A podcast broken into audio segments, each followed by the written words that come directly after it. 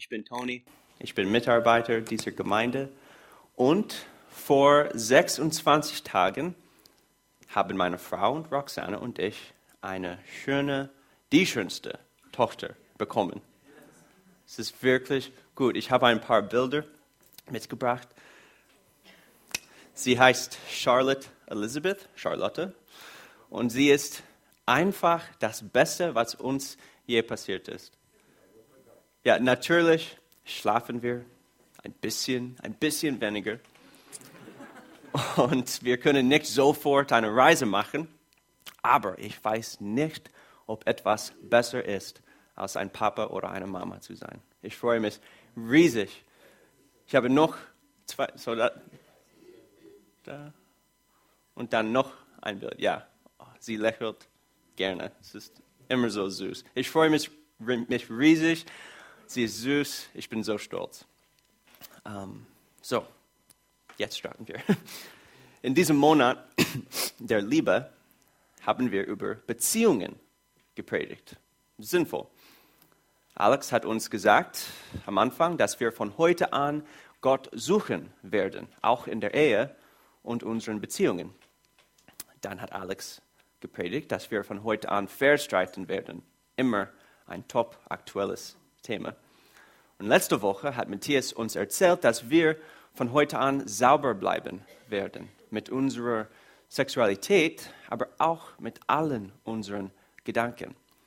Wenn du eine Predigt hören möchtest oder nochmal hören möchtest, dann geh auf unsere Internetseite mgepeine.de. Alles ist da. Und heute habe ich das Privileg zu predigen, dass wir zusammen bleiben wollen. Von heute an werden wir niemals aufgeben. Ehescheidung ist leider immer ein Thema. Es hat uns alle irgendwann berührt, entweder wir oder unsere Eltern oder ein dicker Freund. Und in Deutschland ist die Ehescheidungsrate 40 Prozent. Das ist viel zu groß, aber das ist eigentlich 10 Prozent weniger als vor zehn Jahren. Aber, und das war für mich wirklich erstaunlich, mehr als 80 Prozent Ehescheidungen geschehen in Ehen mit einer Ehedauer von sechs oder mehr Jahren. Mehr als 80 Prozent. Meistens scheiden sich nicht die Paare, die überhaupt nicht zueinander passen und nie heiraten hätten sollen. Meistens sind es die Paare, wo man dachte, die passen perfekt zusammen. Das ist eine Überraschung, wenigstens für mich, und eine richtige Schande. Und wahrscheinlich haben diese Paare nicht gesagt am Anfang ihren Beziehungen, einmal möchten wir uns scheiden lassen. Wir, wir sehen das in keinen Liebes, Liebesfilmen. Es ist ein Ziel von niemandem von uns, uns scheiden zu lassen. Wir alle wollen zusammenbleiben. Das ist klar. Aber Ehe ist manchmal schwer, noch in der besten Beziehungen. Ich leite jetzt eine Kleingruppe über die Reformation, die wir dieses Jahr 500 Jahre feiern. So ich sehe Martin Luther überall, wo immer ich gucke. Wenn ich Musik höre, dann denke ich, ja, Luther hat viele Hymnen geschrieben, war ein Musiker. Und wegen ihm ist Musik für uns noch heute sehr wichtig. Wenn ich Deutsch spreche, dann denke ich, ja, die Entwicklung der deutschen Sprache hat Luther viel zu verdanken. Es gibt noch ein Luther-Brettspiel und wenn du das glauben kannst, ich habe das zu Hause gespielt. Zum Glück ist Charlotte kein Junge. Roxana wurde davor verschont, ein Baby namens Martin zu haben. Ich habe versucht, den Namen Katharina von Luthers Frau vorzuschlagen, vielleicht als Zweitname, aber Roxana hat ein Machtwort gesprochen und ich bin kein Dummkopf. Auf jeden Fall hat Luther etwas zu sagen zu diesem Thema. Im Jahr 1519 hat er gepredigt, O wahrlich ein edler, großer, seliger Stand, der ehelich stand, so er recht gehalten wird. O wahrlich ein elender, erschrecklicher, fährlicher Stand, der ehelich stand, so er nicht recht gehalten wird. Und das ist, ich glaube, wirklich wahr. In bester Form ist Ehe sehr schön, einer der besten Dinge in der Welt. Bei schlechtestem Stand ist Ehe sehr schwer. Und wir sehen das. So, wie bleiben wir zusammen? Wie alle anderen Themen in der Welt hat auch die Bibel dazu etwas zu sagen. Und wir lesen das heute Morgen in Matthäus 19 von Vers 3. So da steht, da kamen einige Pharisäer zu ihm, Jesus, und versuchten ihm eine Falle zu stellen. Sie fragten ihn, darf sich ein Mann aus jedem beliebigen Grund von seiner Frau trennen? So sehr kurz, vielleicht denken wir, das ist eine re relativ einfache Frage. Jesus kann nur sagen, was in der Bibel steht und weitergehen. Aber das war damals eigentlich eine schwierige Frage. Es gab viele verschiedene Gedanken über rechtmäßige Scheidung. Manche dachten, dass man sich aus irgendeinem beliebigen Grund scheiden lassen könnte. Nicht nur, wenn es Ehebruch gibt, aber auch, wenn die Frau zum Beispiel das Essen anbrennt oder wenn der Mann eine schönere Frau findet. Und ich dachte, dass auch heute lassen sich Leute scheiden lassen aus irgendeinem Grund. Sie waren die Meister damals. Für die Pharisäer war das egal. Sie dachten, dass egal wie Jesus antwortet, er jemanden beleidigen würde. Aber Jesus, wie immer, war zu schlau, zu weise für die Pharisäer. Anstatt über das zeitgenössische Gesetz zu sprechen, hat er über Gottes ursprünglicher Entwurf gesprochen. So von Vers 4. Wisst ihr nicht, was in der Schrift steht, erwiderte Jesus? Dort steht, dass der Schöpfer die Menschen aus Mann und Frau schuf. Und das heißt weiter, deshalb wird ein Mann Vater und Mutter verlassen und sich an seine Frau binden, und die beiden werden zu einer Einheit. Dann sind sie also nicht mehr zwei, sondern eins. Und niemand soll sie mehr trennen, denn Gott hat sie zusammengebracht. Und warum hat denn dann Mose gesagt, dass ein Mann seiner Frau einen offiziellen Scheidungsbrief ausstellen und sie dann fortschicken darf? fragten sie, die Pharisäer. Jesus antwortete, Mose erlaubte die Ehescheidung, weil eure Herzen hart sind. Aber ursprünglich war sie nicht Gottes Wille. Und ich sage euch, ein Mann, der sich von seiner Frau scheiden lässt und eine andere heiratet, begeht Ehebruch. Es sei denn, seine Frau war untreu. Da sagten die Jünger zu Jesus, dann, dann wäre es ja besser, gar nicht zu heiraten. Nicht jeder kann dies verstehen, sagte Jesus. Das können nur die, denen Gott dabei hilft. Manche werden unfähig zu, zur Ehe geboren, andere werden von Menschen dazu unfähig gemacht. Und wieder andere haben sich dafür entschieden, um des Himmelreiches willen nicht zu heiraten. Wer dies begreifen kann, der handle danach. So, es gibt vieles da, so lasst uns rückwärts gehen und am Ende des Abschnitts beginnen mit Punkt 1. Gott ehrt Single-Dasein als Single-Dasein, nicht nur als Vorbereitung für die Ehe. Einmal habe ich eine Hochzeit für zwei unserer Freundinnen besucht. Es war natürlich schön, wie Hochzeiten normalerweise sind, aber die Hochzeitspredigt hat mich sehr, sehr geärgert. Der Prediger hat von 1. Mose und Adam und Eva gepredigt. Er hat gesagt, dass wenn wir verheiratet sind, wir im Ebenbild Gottes geschaffen sind. Ja, okay, dachte ich, so weit, so gut. Aber dann hat er gesagt, wenn nur Singles, wenn wir nur Singles sind, sind wir nicht im Ebenbild Gottes geschaffen. Wir brauchen eine, einen Ehepartner, um wirklich im Ebenbild Gottes geschaffen zu sein. Nur wenn wir verheiratet sind, ist das möglich. So ich dachte, wie beleidigend, wie dumm und wie falsch. Jesus war doch Single, oder? Er hat nie geheiratet, er hat nie Sex gehabt. War Jesus Gott selbst nicht im Ebenbild Gottes geschaffen? Das ist lächerlich. Johannes der Täufer war auch ein Single und Jesus hat über ihn gesagt in Matthäus 11, Vers 11, ich versichere euch, von allen Menschen, die jemals gelebt haben, war keiner größer als Johannes der Täufer. Auch der Apostel Paulus war ein Single und er hat das halbe Neue Testament geschrieben. Nein, wir sind alle im Ebenbild Gottes geschaffen. Das hängt nicht davon ab, ob wir verheiratet sind oder nicht. Wir sind Gottes Schöpfung und er liebt uns, auch wenn wir Single sind. Und zwar, wie Jesus gesagt hat, es ist manchmal gut, Single zu bleiben. Es ist nicht besser, ein Single zu, zu sein, aber es ist auch nicht besser zu heiraten. Für manche ist das Gottes Berufung. Der Apostel Paulus hat das in 1. Korinther 7 geschrieben. Ich wünschte, jeder könnte unverheiratet leben, wie ich es tue. Aber wir sind nicht alle gleich. Gott schenkt manchen die Gabe der Ehe und anderen die Gabe, unverheiratet zu leben.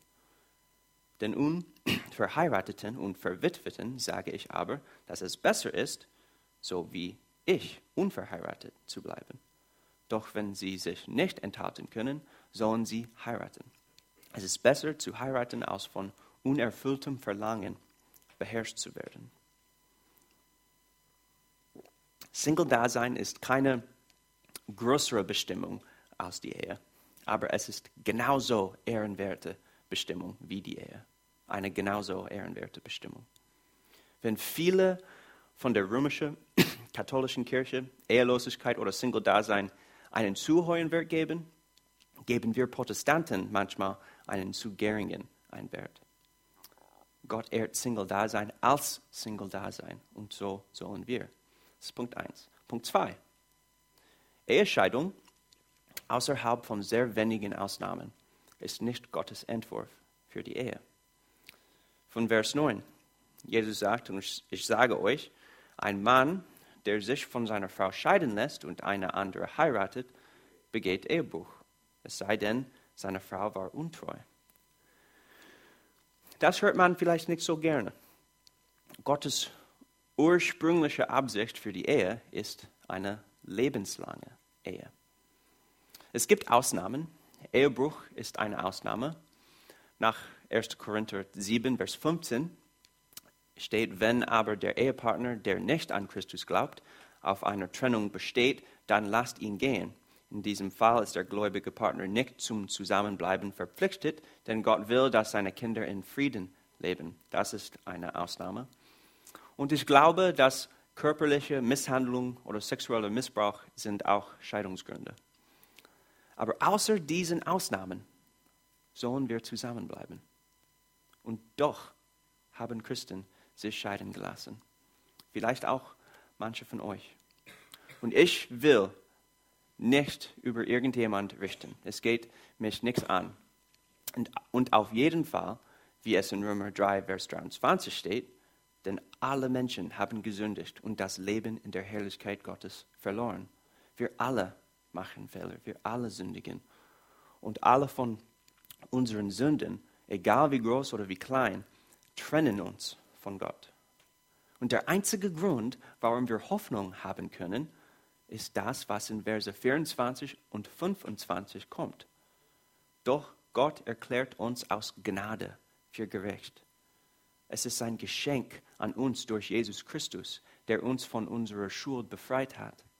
Denn Gott sandte Jesus, damit er die Strafe für unsere Sünden auf sich nimmt und unsere Schuld gesund wird.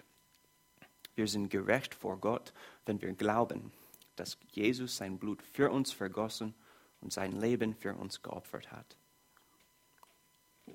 Es geht um Jesus. Es geht um Gnade. Es geht um das Evangelium.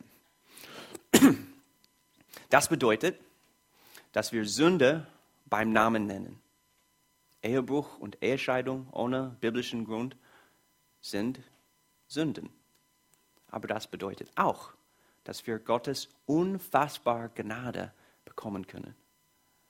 Wenn wir an Jesu Tod und Auferstehung glauben, dann müssen wir nicht mehr mit Schuld gefüllt sein. Wir müssen nicht mehr so sündigen wie früher.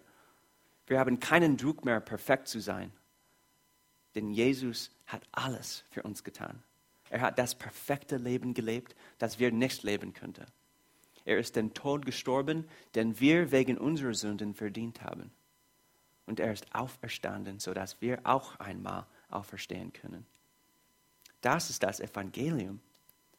Wir nennen Sünde Sünde, aber wir erinnern uns auch an Gottes wunderbare Gnade. Und vielleicht hast du, du dich scheiden gelassen oder Ehebruch begangen oder Sex außerhalb der Ehe gehabt.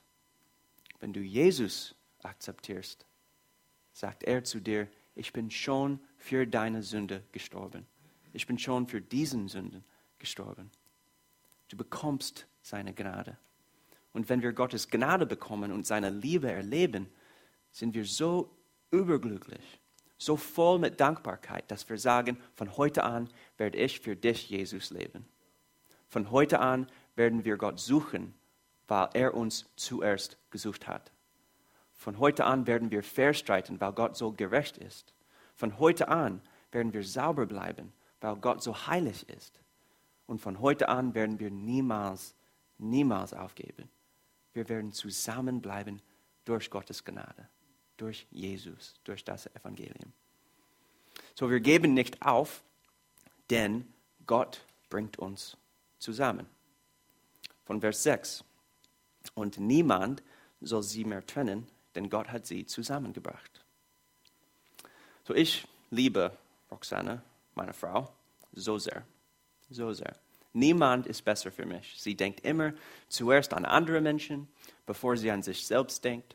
Sie ist so fleißig, sie ist schlau, sie ist lustig. Ihr wisst das alles schon. Sie ist genau das, was ich brauche. Ich bin ein besserer Mann wegen ihr. Und wir haben uns vor zehn Jahren kennengelernt. Ich habe die, die Jugendgruppe in der Gemeinde besucht. Ich habe Roxana auf der Bühne gesehen. Sie hat gesungen beim Lobpreisteam. team und nach dem Lobpreis hatten wir eine Begrüßungszeit. Und Roxana ist von der Bühne runtergelaufen. Sie ist gerannt und kam gerade zu mir. Gerade zu mir. Und sie hat mit mir gesprochen und sie hat sich neben mich hingesetzt. Sie hat mich geliebt. So erinnere ich mich daran. Aber fragt Roxana und vielleicht wird sie eine andere Geschichte erzählen. Vielleicht die wahre Geschichte. Auf jeden Fall, wir waren Freunde. Und, denn, äh, und dann drei Jahre später sind wir zusammen ausgegangen und zwei Jahre noch später haben wir geheiratet. Und es ist verlockend für mich zu denken, dass Roxane und ich zusammengekommen sind, weil ich so charmant, so attraktiv, so unwiderstehlich war. Aber das ist nicht so. Ich versichere euch, das ist nicht so. Gott hat eigentlich uns zusammengebracht. Und das ist für jede Ehe so. Gott bringt uns zusammen. Er ist keine lockere Verbindung. Er ist heilig. Gott hat die Ehe geschaffen und er hat uns zusammengebracht. Deswegen geben wir nicht auf. Es ist nicht unser aufzugeben. Deswegen bleiben wir zusammen. Niemand soll sie mehr trennen, denn Gott hat sie zusammengebracht.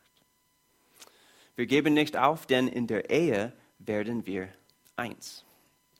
Auch von Vers 6. Dann sind sie also nicht mehr zwei, sondern eins. Wenn wir heiraten, werden wir eins. Das ist vielleicht komisch zu hören, aber es ist wahr. Ich teile alles mit Roxana. Sie kennt meine Gewohnheiten, meine Meinungen und meine Interessen. Und mehr, sie verändert mich. Ich bin nicht die gleiche Person, die ich vor zehn Jahren war. Ich habe mich verändert, ich glaube, zum Besseren. Tatsächlich werden wir eins mit jeder Person, mit der wir Sex haben, auch mit Prostituierten. In 1. Korinther 6, Vers 6 steht, oder wisst ihr nicht, dass ein Mann, der mit einer Prostituierten verkehrt, mit ihr eins wird? Denn in der Schrift heißt es, die beiden werden zu einer Einheit. Wir sehen diese Wahrheit, wenn wir ein Klebeband anschauen. Dieses Werkzeug ist ein Wunder, oder? Ich habe kürzlich den Film Der Marsianer gesehen. Hat jemand äh, den Film gesehen? Das war schön. War gut. Es war ein, ein, ein guter Film. Und in einer Szene wird Matt Damon, der Mann, der auf dem Mars ist, verletzt und sein Helm geht kaputt. Natürlich ist das sehr beängstigend und tödlich. Doch er hat einen Klebeband. Mit dem Klebeband klebt er die Risse auf seinem Helm zu und überlebt. Das Klebeband ist wirklich ein Wunder. So, wenn man zwei Stücke Klebeband zusammenbindet und dann, dann auseinander zieht, erzieht, ah, es ist schwer. Sehen wir, sie sehen nicht, nicht mehr gut aus. Teile eines Stückes sind an dem anderen Stück befestigt. Durch die Trennung verlieren sie Teile etwas von sich selbst. Und das ist das Gleiche, wenn wir uns trennen. Wenn wir heiraten oder wenn man Sex hat, sind wir nicht mehr zwei, sondern eins. Und genauso wie mit dem Klebeband verlieren wir Teile von uns selbst, wenn wir uns trennen. Das ist so, weil wir eins sind. Und weil wir eins sind, wir geben nicht auf. Wir geben, wir geben nicht auf, denn in der Ehe verpflichten wir uns, unseren Partner zu lieben. Wenn wir romantische Filme oder Bücher lesen, sehen oder Bücher lesen, oder noch, wenn wir Disney-Filme sehen, ich, ich gucke Disney-Filme gerne, sehen wir, was die Welt über Liebe denkt. Liebe ist ein Gefühl. Es gibt nur eine Person, die richtig für uns in der ganzen Welt ist. Und ohne ihn oder sie würden wir unzufrieden sein. Wir müssen dieses magische Gefühl haben, immer wenn wir ihn oder sie sehen. Und wenn wir das nicht haben, ist das keine Liebe. Das ist nicht, was die Bibel sagt über Liebe. Natürlich ist Liebe ein Gefühl. Ich bin immer noch froh, wenn ich mit Roxana bin und ich möchte sie glücklich machen. Aber das ist nicht alles. Das berühmteste Liebeskapitel in der Bibel ist 1. Korinther 13 und mit guten Gründen. Von Verse 4 bis 8 es steht, die Liebe ist geduldig und freundlich. Sie ist nicht neidisch oder überheblich, stolz oder anstößig. Die Liebe ist nicht selbstsüchtig. Sie lässt sich nicht reizen und wenn, wenn man ihr Böses tut, trägt sie es nicht nach. Sie freut sich niemals über Ungerechtigkeit, sondern sie freut sich immer an der Wahrheit. Wahrheit. Die Liebe erträgt alles, verliert nie den Glauben, bewahrt stets die Hoffnung und bleibt bestehen, was auch geschieht. Die Liebe wird niemals aufhören. Liebe ist nicht nur ein Gefühl, sie ist eine Entscheidung. Liebe ist nicht nur, wenn wenn wir diese magischen Gefühle für unseren Partner haben. Liebe ist, wenn wir dieses Gefühl nicht haben und trotzdem lieben, lieben wir. Die Liebe ist nicht selbstsüchtig. Die Liebe erträgt alles. Die Liebe wird niemals aufhören. Das bedeutet nicht, dass die Zeit mit unserem Partner immer gut sein wird. Das bedeutet, dass wir uns in der Ehe verpflichten, unseren Partner zu lieben. Egal was kommt. Wir geben nicht auf, weil die Liebe niemals aufhören wird. Und das ist alles vielleicht einfach zu sagen. Und ich denke, die meisten von uns auch äh, glauben das. Doch haben wir Beziehungsprobleme. Und manchmal möchten wir aufgeben. Wie Luther gesagt hat, oh wahrlich, ein elender, erschrecklicher, fehlischer Stand, der ehelich stand, so er nicht recht gehalten wird. So wie bleiben wir zusammen? Wir denken an Jesus. Wir sehen auf das Kreuz. Wir geben nicht auf, denn Christus hat nicht aufgegeben, sondern er ist gestorben, damit er uns retten konnte. Christus hat nicht aufgegeben.